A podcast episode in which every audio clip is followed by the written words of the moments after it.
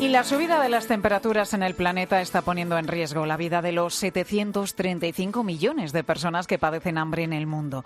Y de ahí, Sefi García, muy buenas tardes. Buenas tardes, Pilar. Que Manos Unidas haga hincapié en su nueva campaña contra el hambre en los efectos de la crisis climática. El efecto humano, ese es el lema de la campaña con la que Manos Unidas quiere que tomemos conciencia de la importancia de nuestros pequeños actos para paliar el cambio climático.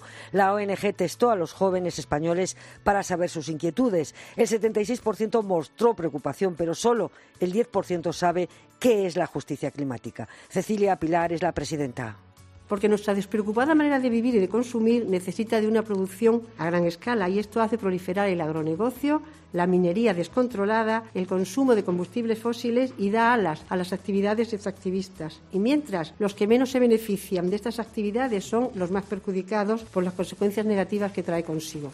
Y los efectos son devastadores. La hermana Soledad vive desde hace 23 años en el desierto de Turkala, en Kenia. La tierra ya casi no da frutos y el lago se contrae.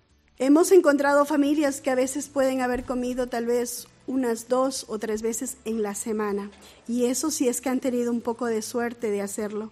Por eso les decía en un principio, hay mucha hambre y hay mucha muerte. Honduras pasará en seis años de nivel agudo a severo por las explotaciones mineras que envenenan sus aguas. Son solo dos ejemplos de lo que el cambio climático está provocando ya en las zonas más pobres del planeta. Y volviendo a la encuesta Pilar, siete de cada diez jóvenes creen que son los gobiernos y las corporaciones los que tienen que tomar medidas. Manos Unidas tiene ahora la misión de hacerles comprender que, por ejemplo, la mera gestión de nuestros alimentos repercute para bien o para mal.